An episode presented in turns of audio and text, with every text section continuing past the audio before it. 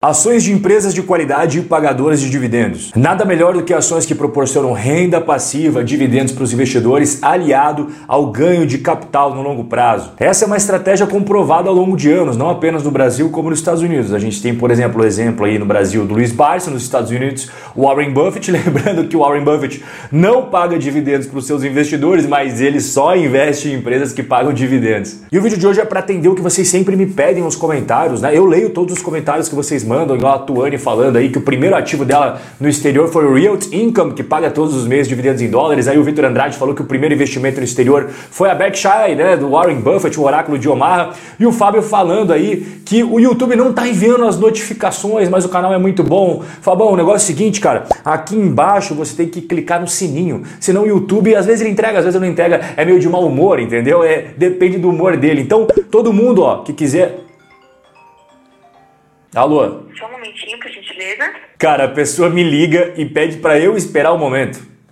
Já vai escrevendo aqui embaixo nos comentários o que, que você quer ver nos próximos vídeos, ações, fundos imobiliários ou o tema, uma carteira de dividendos, carteira para aposentadoria, você que escolhe, cara. Aqui quem faz a programação é você, então escreve aqui embaixo nos comentários. E a primeira empresa de hoje voltada para o longo prazo, para aposentadoria, para você ganhar dividendos e também valorização da ação é a Johnson Johnson com o ticker JNJ. Então a gente vai começar falando de investimento exterior, depois vamos falar para investimentos do Brasil. O que, que a Johnson Johnson faz? Produtos farmacêuticos, próteses para cirurgias e produtos de saúde para o consumidor. E qual que é a vantagem competitiva dela? Ela vende seus produtos faz mais de 130 anos e paga dividendos crescentes faz 59 anos. E quando eu digo dividendos crescentes, é sempre um ano após o outro, ó melhorando, nunca falhando, nunca ficando ali sem pagar ou diminuindo, é sempre aquela escadinha. Estou aqui na conta do canal e aí eu venho aqui em Home Broker e digito ticker, primeiro buscar ativo, né? E depois digito aqui, ó, JNJ, vai aparecer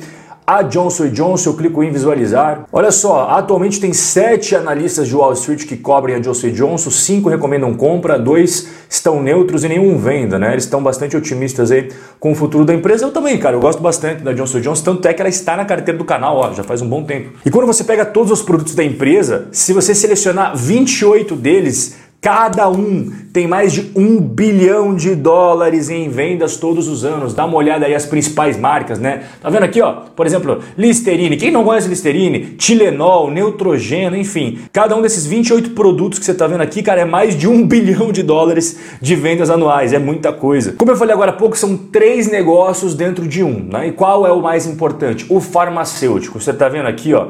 Eu tô mostrando para você, tô passando o cursor. O farmacêutico corresponde a 45 quase 46% das vendas. Aí nós temos 23% as próteses médicas, né? Próteses aí para cirurgias e aí 14 aqueles produtos de consumo que você vai comprar no mercado, que você vai comprar na farmácia e não precisa de receita. E o legal da Johnson Johnson é que ela tem metade aí das suas vendas nos Estados Unidos e a outra metade vem do exterior. Então ela é globalizada mesmo, ela não depende apenas de uma única região. É claro que os Estados Unidos é mais importante, mas pelo menos ela também vende a outra metade para o mundo inteiro. Para você saber se uma empresa é boa ou não, você tem que passar pelo crivo dos Robin Holders e a gente usa aquelas três escadinhas maravilhosas para ver aonde a empresa estava, onde ela chegou hoje, para onde ela vai no futuro, que é a escadinha do investidor, né? Receita líquida em milhões de dólares na tela para você. Olha só, 2011 65 bilhões, 2020 82, quase 83 bilhões. Então sim, tem crescimento de receita carimba que tem selo Robin Holder. O próximo, lucro líquido. Caramba, Rob, 2017 a empresa quase quebrou. Não, é que teve não recorrente, já expliquei em outros vídeos, mas não tem nada a ver com a empresa quase quebrar, tá bom? Tirando esse não recorrente em 2017, a gente vê ali em 2011 9 bilhões e meio de lucro, 2020 14, quase 15 bilhões de lucro. Então realmente é uma empresa que tem lucros sólidos. E em relação aos dividendos, aquela escadinha que eu falei para vocês no começo do vídeo, né? É vários e vários anos crescendo, crescendo, crescendo, crescendo. Então, ó, 2011 ela pagava 2 dólares e 25, agora está pagando quase 4 dólares por ação. E não apenas o crescimento de dividendos é importante, mas também a valorização do capital. Para aposentadoria você precisa dos dois. E aqui está a parte da valorização. A gente viu agora há pouco os dividendos e a valorização do capital no longo prazo é evidente que a Johnson Johnson apresenta retorno para os seus investidores. Aqui eu já deixei o dividend yield líquido de impostos para você, tá? Então aqui em verdinho já é o que cai líquido na sua conta todos os anos em dólares. A segunda empresa para aposentadoria já é uma empresa brasileira, a Berkshire Hathaway. só que a Berkshire Hathaway do Brasil.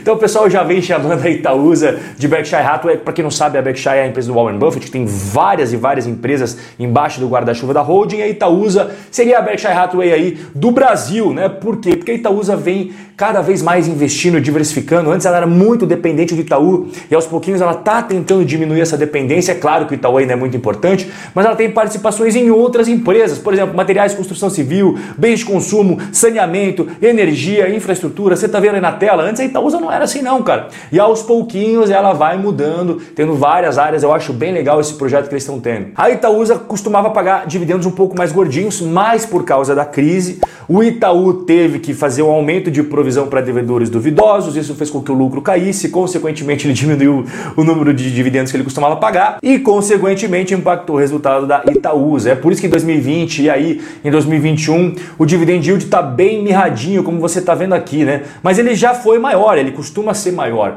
tá? Então, como a gente está falando de longo prazo, uma carteira para aposentadoria, eu não estou presumindo que você vai se aposentar em 2021. E a tendência é que o dividendo do Itaú volte a ser grandão e, consequentemente, do Itaúsa volte a ser grandão e aí ela vai voltar a pagar bons dividendos para os investidores. E a Itaúsa, no longo prazo, costuma dar resultados assim como a Johnson Johnson. Dá uma olhada aqui, o cara que investiu 100 reais em dólar, que investiu 100 reais em Itaúsa, Ibovespa, CDI, tudo na tela para você. O melhor investimento nos últimos 10 anos, evidentemente, foi o dólar, né? O cara transformaria 100 reais em 320, tá vendo o dólar em vermelho? Mas em segundo lugar seria Itaúsa, ó, 297. Aqui o cara recebendo os dividendos, recebendo juros sobre capital próprio e reinvestindo, né? Se ele não reinvestisse, aí a Itaúsa ia ficar bem mal, viu? A Itaúsa sem reinvestimento ia ficar em último lugar, ó, 170. É por isso que eu sempre falo que é fundamental você reinvestir os dividendos, juros sobre capital próprio, tudo que você receber de rendimentos na fase de acumulação patrimonial. Dá uma baita diferença, acabei de mostrar para você o gráfico. Aí quando você se aposentar, aí você gasta à vontade. A Itaúsa não traz uma rentabilidade de ganho de capital tão bacana igual a Johnson Johnson, mas ela costuma pagar mais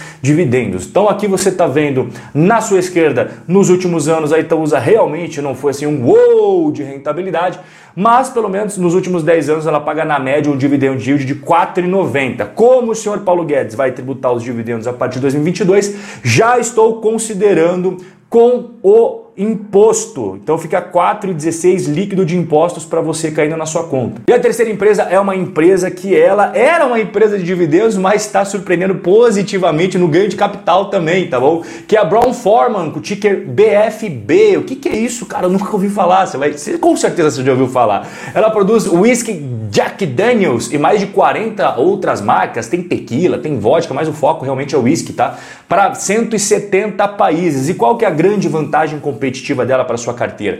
Ela paga dividendos faz 77 anos e 37 anos seguidos de aumentos nos seus dividendos sem falhar um ano sequer. Então vamos lá, né? Vem aqui investimentos, home broker, buscar ativo e aí eu digito bf.b.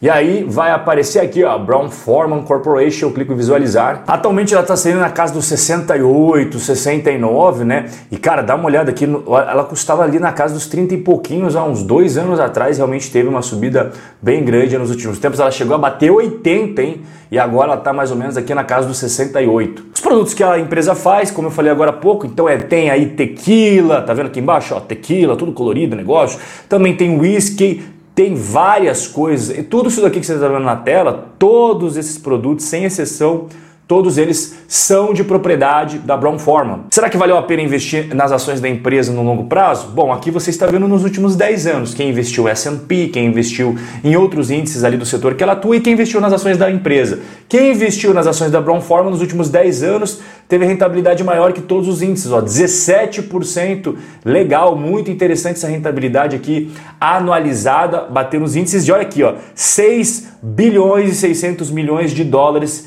de dinheiro retornado aos acionistas através de dividendos, é muita coisa. Vamos ver se a empresa tem crescimento de receita? Olha só, 2012, 2 bi 723 milhões, 2021 3 bi 461. Então é crescimento de longo prazo. Como assim 2021 não acabou? Cara, na verdade para ela já acabou, porque o ano fiscal dela encerra no último dia útil de abril. Então o ano de 2021 para ela já encerrou. E quando a gente vê o lucro líquido passando ali de 513 milhões de dólares em 2012 para 903 milhões de dólares em 2021, então no longo prazo a tendência é de crescimento também. E os dividendos aqui na tela, o crescimento, a escadinha maravilhosa, né? que 36 centavos ela pagava por ação em 2012, já está pagando 71 centavos por ação em 2021. E essa era uma empresa considerada de dividendos, mas que ela deu uma explosão na sua cotação aí nos últimos anos. Não que o investidor ache isso ruim, né? Porque ele acaba ganhando nas duas pontas, mas até por causa desse aumento aí da cotação acabou que o dividend yield dela hoje não é um dos maiores, mas é o que eu falo, cara. Quando você faz uma carteira para aposentadoria, você ganha na valorização de capital, que você pode vender até 35 mil reais por mês, que vai ser isento de ganho de capital, e também na renda passiva, tá? Uma estratégia bacana os dois, é o que eu sempre gosto de falar. Eu gosto de jogar com dois atacantes ao invés de um só. Tem gente que escolhe só a valorização de capital, tem gente que escolhe só os dividendos, eu jogo com dois atacantes, porque quando um não tá bem, o outro faz o gol para mim. Não esquece de deixar aqui embaixo nos comentários o que, que você quer ver no próximo vídeo, bota o dedo no like, se inscreve no canal e eu vejo você no nosso próximo encontro. Um forte abraço e até a próxima!